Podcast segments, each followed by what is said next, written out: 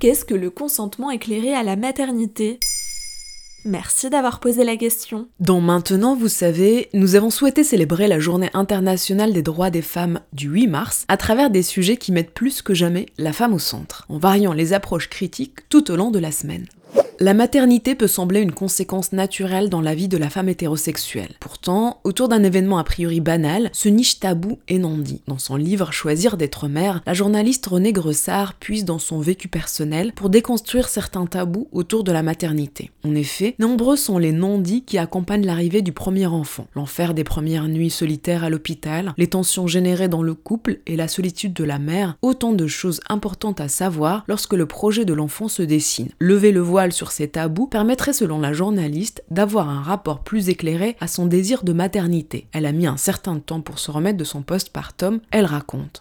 Je ne crois pas qu'on puisse consentir à quoi que ce soit sans être informé. Si je me sens prête à vous parler, c'est que mon propre consentement à la maternité n'a pas été éclairé. J'aurais aimé qu'on me prévienne plus et qu'on me dise la vérité. Cette vérité, seules celles qui l'ont vécue peuvent réellement en témoigner. René Grossard raconte son expérience sur un ton drôle, engagé et surtout utile pour aider et préparer à la maternité. Mais comment elle explique ces non-dits autour de la maternité? L'expérience de la parentalité est sanctifiée. Autrefois, à cause des maladies, fallait faire plusieurs enfants pour en voir au moins un grandir en bonne santé. La vie des enfants est devenue sacrée. Il est alors difficile de critiquer la maternité et la mère souffre en silence. La sociologue Aini Martis-Kainin, citée dans le livre, donne une comparaison avec le cadeau. Il est convenu que lorsqu'on offre un cadeau, on ne dit pas son prix, sinon ce n'est plus un cadeau. C'est aussi le cas de la maternité. Parler du traumatisme que cela peut représenter dans certains cas, c'est ternir la fabuleuse mythologie sacrée de la mère. Et qu'est-ce que René Grosard aurait aimé savoir avant de devenir mère, par exemple? La nuit de Java, par exemple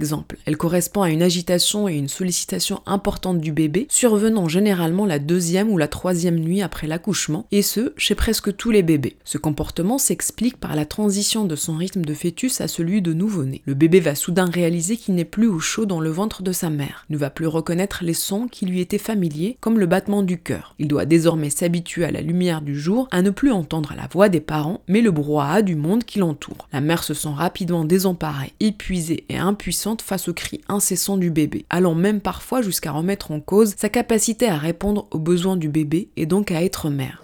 Autre risque dont témoigne la journaliste, c'est la fragilisation du couple qu'elle nomme baby clash. L'arrivée de l'enfant crée de manière inévitable des tensions. Le peu de sommeil épuise et rend irritable. L'équilibre trouvé à deux explose après l'accouchement et oblige à un réajustement des places qui n'est pas toujours facile ou agréable à opérer. Et comment éviter de vivre de manière douloureuse l'arrivée du bébé? La journaliste regrette avoir vécu son congé maternité dans une forme de bulle. Elle propose de repenser les solidarités autour de la place de l'enfant dans les sociétés contemporaines pour ne plus porter seul ce bouleversement de vie, notamment via un système d'entraide entre couples de parents, et militer pour une plus grande place à investir de la part du coparent.